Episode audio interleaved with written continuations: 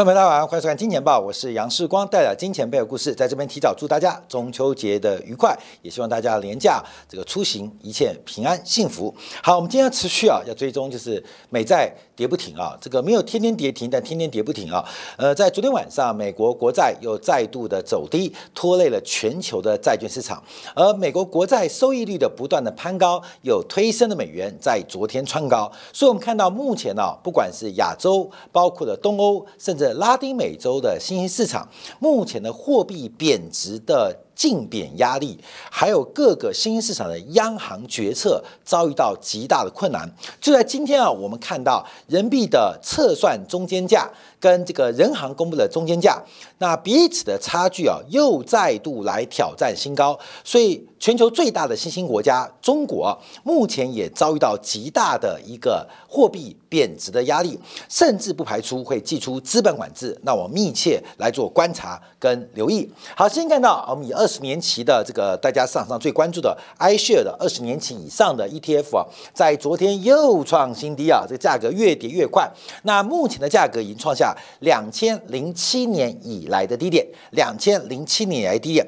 那美国国债的大幅下跌，也引发了全球的国债、主权债大幅度的抛售。那价格跟殖利率是反向，所以我们从全球主权债殖利率的大幅攀升，我们就可以看到全球主权债务出现了巨大的一个减损跟亏损的压力。好，当然目前啊，这个减损对于整个资产负债表的压力逐步的一个呈现，所以未来的这个金融市场会出现什么样的一个结局啊？可能大家特别观察，因为这近。五十年啊，近四十年来啊，首度见到的一个现象。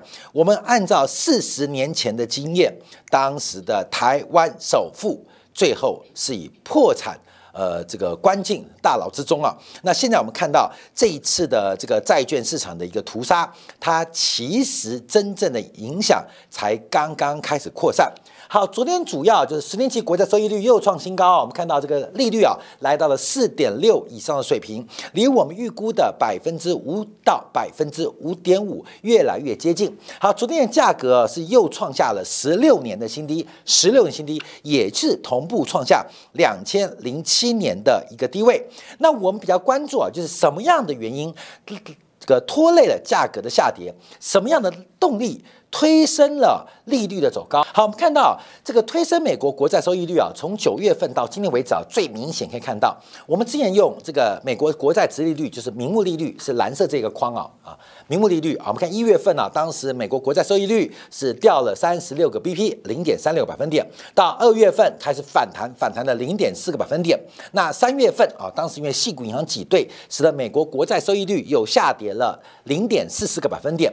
可是到了五月。月、六月、七月、八月之后，开始利率缓步的走高，到了九月份，就这个月份啊，即将结束，一口气暴冲了五十二个 BP，就是零点五二个百分点。所以，光是九月份的利率的涨幅，光是九月份债券的跌幅啊，呃，一个月份就抵掉过去超过三个月的下跌速度，出现了一个加速的。多杀多格局，那特别值得观察。这是实质利率的弹升啊，从四月、五月、六月、七月、八月、九月不断弹升。我们在节目当中啊，一直跟大家提到，就是实质利率跟黄金价格的关系。其实有非常多金钱豹的粉丝都在观察黄金啊，为什么不跌？为什么不跌？它跌不跌？什么时候跌？关闭啊，呃，重不重要？它很重要。重要的是，它一定跌。就在昨天晚上，黄金的期现货同步出现了重挫跟破线的发展。我们在这个择时跟择股当中啊，其实非常难以做判断。我们只能更多的是进行择股，择股是做大类资产的多空宏观分析。但哪一天发酵？哪一天发酵，这个就不是我们能够准确决定的哦。假如市场是效率的，参与者是具有丰沛的知识含量跟资讯的取得的能力，那这个市场的这个时间转折就很容易把握。但我们看到，不管是黄金，不管是股市，甚至房地产，其实大部分的投资人对于呃金融资产。价格是如何成型的？风险偏好应该如何做确认？在知识层面是严重不足的，在资讯层面取得能力也远远不够，所以这个择时啊，什么时候跌不确定。但它一定跌啊！随着实质利率的大幅攀升，我们看到了黄金在昨天，不管在期货、现货，全面的出现了颈线失守跟重挫的发展，而这个黄金开始进行价格的向下修复，那。空间是非常非常大，所以它不是不跌啊，只是时间未到啊，一跌就非常非常吓人啊。像我们这个今天的摄影师就很开心啊，因为他有空黄金，终于被他空到了啊，终于被他空到啊，不是空到，终于被他等到了啊。长期对于黄金看空的摄影师啊，终于被他等到了啊，终于被他等到了。所以我们看到这个黄金的重挫，其实代表实质利率的发酵，其实它不断不断扩散。为什么昨天前天不跌？为什么上礼拜不跌，偏偏是昨天还跌？观众朋友，我跟大家提到，因为参与者市场的参与者其实很多啊，更多的是这种呃风险偏好这个极极夸张的散户投资人，什么大妈、大叔啊，尤其是最近啊，因为人民币贬值跟人民币的贬值预期，导致大量的这个中国大妈跑去香港、澳门用人肉。来运输黄金，进行境内境外的黄金套利，那这个都不是一个很好的现象啊！中国大妈再度的全体出动，那当然黄金的风险就越来越大。只是哪一天啊？就在昨天开始出现了崩跌变化。好，各位朋友，那我们看还有哪些市场会发生？就是我们提到的戴维斯双击啊，戴维斯双杀。好。折率曲线正在修复啊，这个倒挂是绝对不可能持续下去的，而这个不可能持续，目前持续在做调整啊。我们从这三条线观察，一个是从七月二十六号，就是美联储七月份上一次啊，就最后一次加息啊，啊，可以这样讲，最后一次加息。那另外是九月二十号九月份会议，还有一个是昨天晚上有三条线，我们特别以十年期国债从三点八六跳升到四点三五，再到昨天。收盘引到四点六一，好，那我们现在做什么？我们做横向比较，也就是直率倒挂，除了短端跟长端之外，我们把它分得更细。你看十年期啊，跟五年期做对比好了。在今年最后一次升息的时候，当时啊倒挂的程度大概还是负二十三个 BP，到昨天最新啊剩下负六个 BP，也就是光从五年期跟十年之间的倒挂。已经快要修复喽，就是进行了将近呃，已经超过一年的倒挂，光是五年跟十年之间倒挂即将翻为正值。过去我们对于长期的通胀预期习惯用五年乘以五年来做判断，而现在它正在进行修复。跟回补，那我们看到以这个七年期为例，同样的，从原来跟十年期负的十三个 BP 的倒挂，到现在剩下负八啊，负八个 BP 不到的倒挂也在修复。所以从长端过观察，从长端过观观察，那甚至啊，它越来越扩大。我们看到原来十年期跟三十年期没有倒挂哦，它只有正八个。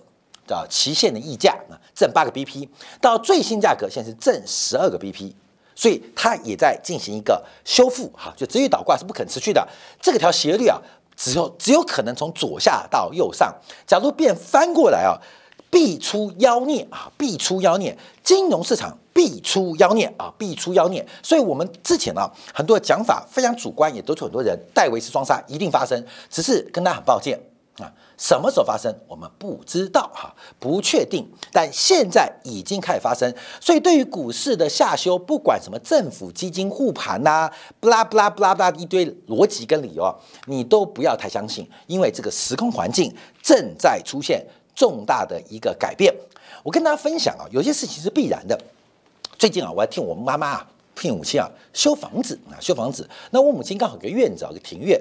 那我觉得庭院呢，在大台北地区非常难得，所以我就挖了一个水池啊。那我就请我们这个设计师啊，帮我设计一个水池。这当中啊，就产生很多的冲突跟争执啊。为什么？我说这个水池啊，不能被太阳直晒，因为被太阳直晒啊，一般讲你有玩水族箱的、啊玩水池人就知道，被太阳直晒很容易引发绿藻的爆发，就水质会变绿啊，水质变绿。那我们的这个设计师啊，觉得不会啊，那就过滤器啊，或循环啊，或勤换水，这种事情又不会发生。好，我们这个水池完成一个礼拜，今天我去视察，这个水真的很绿哦，真的很绿哦。那这个绿不绿啊，其实不是讨论，因为你非要看到才相信。啊，这是跟我设计上，你非要看见才相信。可事实上，很多事情只要你相信，它未来必然看到。这有的事情是必然发生的嘛，就跟黄金会大跌，那一定发生的嘛。只是太阳照下去，马上变绿吗？哎，不确定哦，可能一天，可能三天，可能一个礼拜，甚至两个礼拜。但不管是哪一天，它一定最后会被绿藻啊。这个侵犯啊，开始爆发，水质变绿啊，水质变绿，因为太阳不能直接晒这个水池或晒水族缸啊。这大家其实有个养过这个水族箱的这个呃这个观众就知道。所以你非要看见才相信，还是你先相信你就不会看见啊？为什么？因为你就先做预防嘛。所以很多事情啊，我们在金钱豹的这节目当中啊，当然很多很好朋友给我们很多批判，给我们的批评，很多的指正，很多的指教。但我们是做宏观分析的，我们告诉你，我希望告诉观朋友的是财经的知识、跟生活的常识、跟管理的方法。那更多的财富的管理机会来自于必然的结果，而不是偶然的名牌啊啊，这是不可能发生的。你要拿出必然的结果，就像是我们两年前读全球之首先用。完全竞争模型跟寡占市场来分析海运货柜板块一样，不知道会长成这样，但知道这个板块跟产业一定会爆发。这爆发很夸张了，这超出我们预期之外。所以很多事情啊，我我跟大家分享，你不要在金钱豹期待得到名牌啊，不会啊。这每天很多诈骗啊，利用视光的头像啊、AI 的语音啊，跟大家什么集资啊、投资啊、呃拆分利润啊。我说一句不客气的话，你今天假如被诈骗，不管是用视光的人头或肖像，还是谢金河，还是大 K 啊，随便你，基本上死有余辜。我不客气，因为你的欲望跟贪念。导致你今天有结果。我每天在节目当中提到，我们不可能做集资跟你做利润拆分的行为，这是个常识逻辑。假如我知道一个投资标的明天会涨百分之十，我知道未来三个月会涨百分之一百，我自己借钱来买就好了。我干嘛推荐给你，然后抽其中百分之十五？这个逻辑就不通嘛。所以我们看到美国的私募基金。这些私募基金的大佬，像索罗斯基金、像罗杰斯基金，自己的钱在里面，只是希望达成一个规模效应，进行管理成本的降低。所以不可能。假如我做个私募基金，那我的钱自己放进去就好嘛。只要形成规模经济，才会有私募的动作。所以很多啊，这个逻辑当中是不通的。好，我讲这个原因是戴维斯双极啊，它必然发生。这个股市的修正。是绝对会出现。好，观众朋友，我们再往下一个讲，呃，理论基础啊，呃，最近啊，彭博社的报道，这个什么意思？就全球的债券回购啊，buyback 啊，债券回购。其实很多的债券啊是可赎回、可卖回的，这个大家投资债券都知道。那我们看到今年以来啊，全球的企业对于公司债的回购这个动作是创下了二零零九年以来的新低。那很简单嘛，我干嘛把前期发行很低的利率的债券回购嘛？我是笨蛋吗？不会嘛。之前像雀巢 Nestle 它发行的债券啊，还记得是二零一八一九年嘛？它的值利率是负的嘛？雀巢笨蛋吗？干嘛去把这债券给回购？我就摆在那边到期啊，反正前面有一堆笨蛋买了我的债券啊，现在是负报酬的。那我就等到到到期。好，各位朋友，这对股市影响是多大？我要提到资产负债表。我们一般呢啊，一般来讲，CEO 是管资产，CFO 是管负债端。这个有点是很等式啊，所以它叫平衡表，呃，中文叫做资产负债表。在画面的右边，资产端是代表资金的来源，资产端代表资金的用处。所以有两种方式，CEO 都管 ROA，就是他如何提高资产报酬率，是他的主要的工作。他主要工作。那 CFO 他主要要控制他的融资成本，如何把成本公司企业的经营成本压最低。那 CEO 负责如何把资产的效率变最高啊？这个过程的拉开，就是形成企业经营的理论。好，那我们从这个负债端，就资金来源端做观察，一个是外部负债，一个是内部的股权融资，它有分成两块哦。所以，我们看到一般的资产负债表，假是横式不是直式的话，都会看到一边是负债端，一边是权益股东权益端。那我们怎么做决策？在我融资的过程当中，当然是越便宜的资金越好嘛。你作为一个财务主管，是不是越便宜的资金越好？越便宜资金越好。那什么叫越便宜资金呢？譬如说本益比，你作为上市公司，你希望本益比越高越好，还是越低越好？当然是越高越好，因为本益比越高，代表你的股票越贵。代表你股票越值钱。假如本一比五十倍，就代表投资人愿意用五十倍的钱来买你这一期的盈余。那另外一家公司，它的本一比二十倍，代表投资人只愿意用二十倍的价格买你当期的盈余。所以，美国的代理呃制度的这个激励措施啊，就是用市值管理，从市盈率的角度。来观察啊，这个 CEO 或 CFO 经营的效率。好，我们从历史来做观察。之前啊，之前全球我们讲 Double A 啊，呃，Single A 以上就好了。这些公司在呃跨国企业啊，普遍的融资成本大概在百分之二左右，包括苹果大概百分之二左右。百分之二什么意思？就是五十倍的本益比，五十倍本益比。我们看苹果为例，苹果的股价长期的本益比维持在二十倍左右。二十倍左右，这是一个股权哦，一个是债权哦。请问你作为一个理性专业的财务长，你是做债务融资还是做股票融资？你当然是做债务融资啊。为什么？因为债务更便宜，市场上的债权人愿意用非常高的价格、非常低的要求报酬率把钱借给你。这本一笔概念嘛，所以本一笔有两种，我们都知道，我们是做债权人，我们做买方，我们不喜欢买本一笔太高的股票，对不对？因为你知道本一笔高就是贵嘛。那对于筹资的人来讲，反向哦，本一笔越高越好，代表我可以轻松的印股票换钞票。过去以苹果为例，它的债务融资的本一笔五十倍，股票融资的本一笔二十倍，请问他做什么？说为什么苹果明明那么赚钱，还在台湾也好，在日本也好，在美国也好，大量发行债票券的商品？因为你可以用非常便宜的资金成本来得到你所所所需要资金，然后再把这个钱进行库藏股的回购，进行一个平价动作哦，进行平价动作。好，现在我讲这个题目讲为什么？因为现在啊。包括的苹果，它的公司债融成本可能到百分之五了。百分之五什么意思？就是债务融资的市盈率本一比是二十倍。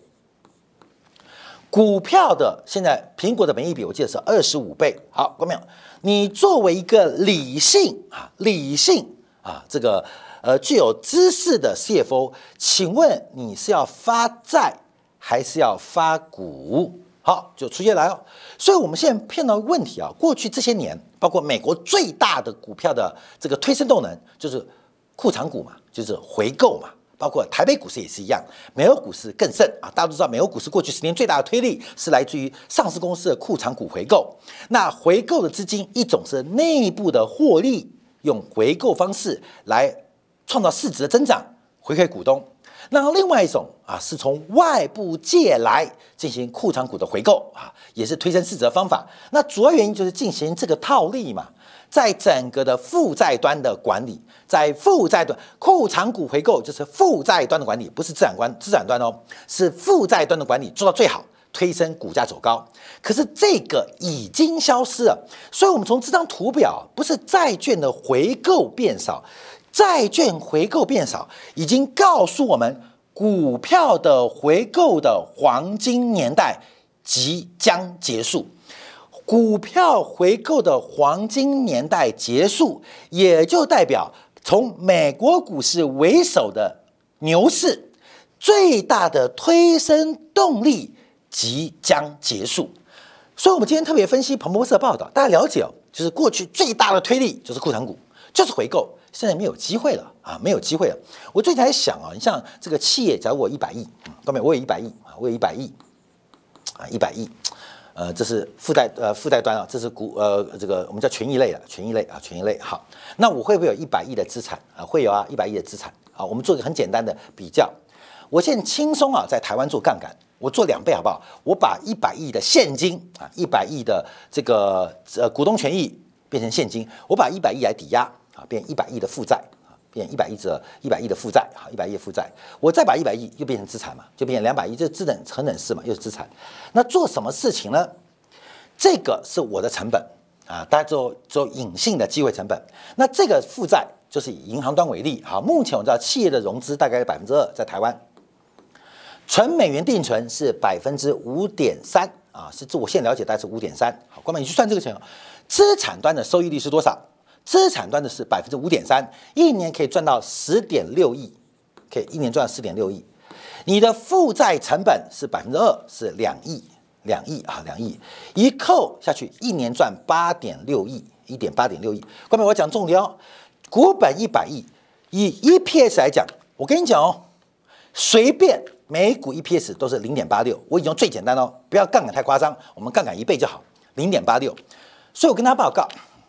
现在上市公司，假如一年赚不到零点八六的，不是 CEO 是蠢蛋，就是 CFO，CFO 是白痴，就那么简单，有没有？你什么都不要做，你就把钱拿去做美元定存，就有这种获利，零点八六啊，零点八六，零点八六，再用二十五倍的台股的市盈率换算啊，每股可以卖二十块钱啊，每股可以卖二十元，你看很爽哦。那你再把这一百亿卖掉啊，可以卖到两百亿，然后你就可以退休回家了，看到没有？什么事都不做就是银行跑两次啊，跑两次，把这些办完之后，把股票卖掉，你就可以退休，赚一百亿回家啊！莫名其妙赚一百亿啊！这个市场上很特别的地方，所以我们看到现在大家了解到，其实不管从 IRR 内部的投资报酬率，还是上市公司的 CFO，都面临一个非常艰难的选择。面对美国国债三十年期的收，三十年期的收益率将近百分之五。请问有什么样的投资专案能够百分之五？好，关没有的话，那就开始出现改变哦。所以，我们看到投资会放缓，回购会减少，这些压力都会越来越大。好，除此之外，我们看到股市啊就大跌嘛。今天我们看到这个日经中文网就提到，呃，最新啊，最新全球股市市值，全球股市值跌破一百兆。那跌破一百兆有什么了不起？没有，月七月底的时候还是一百零七兆，才两个月时间，全球有七兆的财富消失喽。有七兆的财富消失喽，而七月底就是美国国债收益率倒挂最严重的时候啦，所以它一收敛，哎，关不知不觉哦，全球已经有七兆美元的资金消失喽。那影响多大？关没有？我跟大家报告，哎，这几天我接到 Lexus 的业务电话，他说：“杨董，我们的车最近在促销啊，你是我们老顾客，会给你相关的优惠。”连最缺的车，现在都可以给优惠。我说优惠有多大？他说一定比你上次买的更优惠啊！上次我买车优惠就很大啊，这次优惠比上次更大。目前以台湾的车市如果观察，看到没有？你不要傻傻的笨蛋哦！我跟你讲哦，以 Lexus 来讲，我认为折十 percent 是很容易的事情啊，折十 percent。所以哎，又来了，时光每天很快，那很我跟你讲，有一天我一定会被暗杀的啦啊，一定暗杀的。你看。没有百分之五，你在银行的眼中，你就是垃圾客户。你今天去买 Lexus，假如你要不到十 percent 的折扣，看到没有？你就是和泰汽车眼中的垃圾客户。我跟你讲，就是这么简单。你今天买车啊，买不到十 percent 啊的折扣，其实你是。很很伤很痛的，当然这十 percent 当然买一些顶级一点的，那个太廉价的车，可能就只有六 percent 或八 percent。哎，反正现在汽车杀价杀的乱七八糟啊，杀的一塌糊涂啊！我跟他报告，那什么意思？为什么？因为你看，因为短短两个月有人的口袋少了七兆美金啊，少了七兆美金。好，所以这个市值的消失越来越大。好，除此之外，我们看一下美元指数在昨天又创新高啊，又创新高。那现在压力很大，所以美元的贸易价指数另外一个指标也在创高。我们往下观察啊，在今天啊，彭博社也提到，美元飙升跟东协的这个央央行啊带来一个紧缩的一个效应。这边指的是美元跟当地东协国家。当地的利差关系，这个东协国家不升息，那只能接受资本不断的外逃，哈，资本不断的外逃，所以目前包括了像印尼呀，包括了马来西亚，都不断透过一些相关的货币数量工具来试图留住外资，但外资是追着利润跑，所以非常惨。好，结论什么？我们看到这几天啊啊贬值，今天另举喷出了。不是喷出啊，这是美元对令举喷出。呃，这个马来西亚令举崩盘了，印尼盾也创高了，不是印尼创高，是美元对印尼创高了。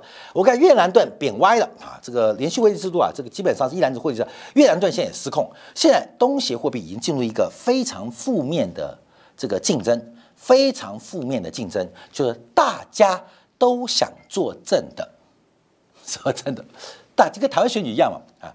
侯友谊说跟柯文哲要谈判。但什么都可以谈，唯一条件我当正的。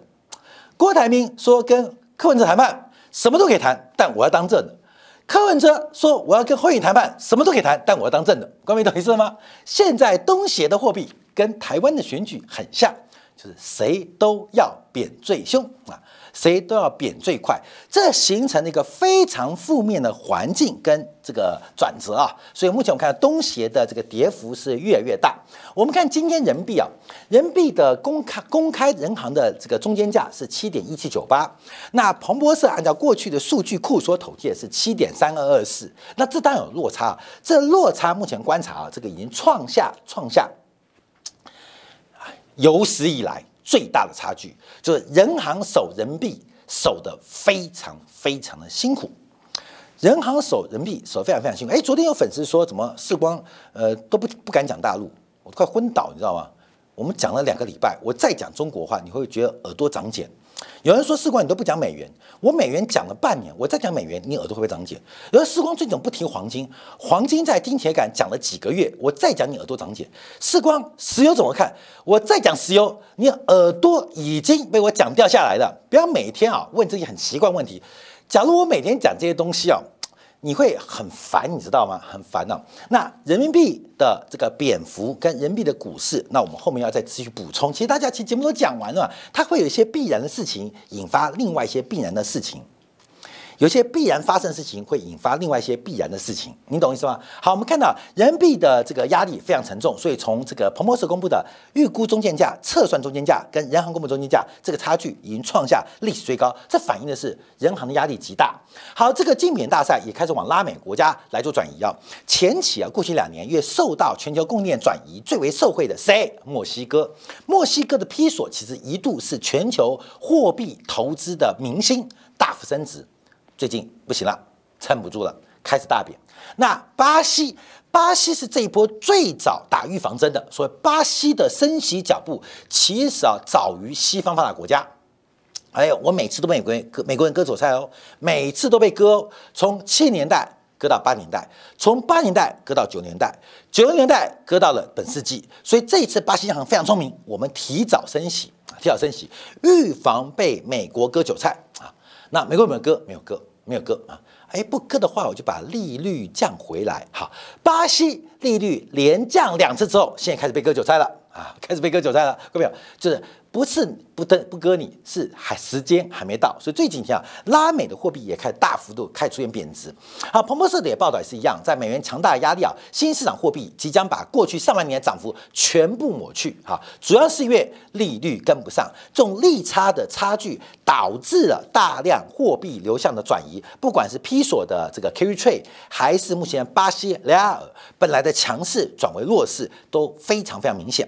好，美元的强势格局。当然，必然的结局是以牺牲新市场的财富作为一个代价之一，必然是如此啊，必然是如此。等到新市场这个大家都活不下去的时候，大概美国的紧缩周期就会结束，那你现在还活得下去吗？啊，你看看台湾的房地产，呃，嘴巴很硬啊，硬得不得了，那代表还早，继续慢慢割啊，继续慢慢割。所以，我们看到美元的效应跟美国国债这次的变化，观众朋友，其实这不是一个周期的问题，这是一个时代转折的问题。分享给所有金钱报的观众朋友，祝大家中秋节愉快。稍片刻，我们针对油价的看法，还有美国。这个联邦债务正式突破三十三兆美金，政府关门的影响冲击有多大？邵平哥在今天部分为大家做进一步的观察跟解读。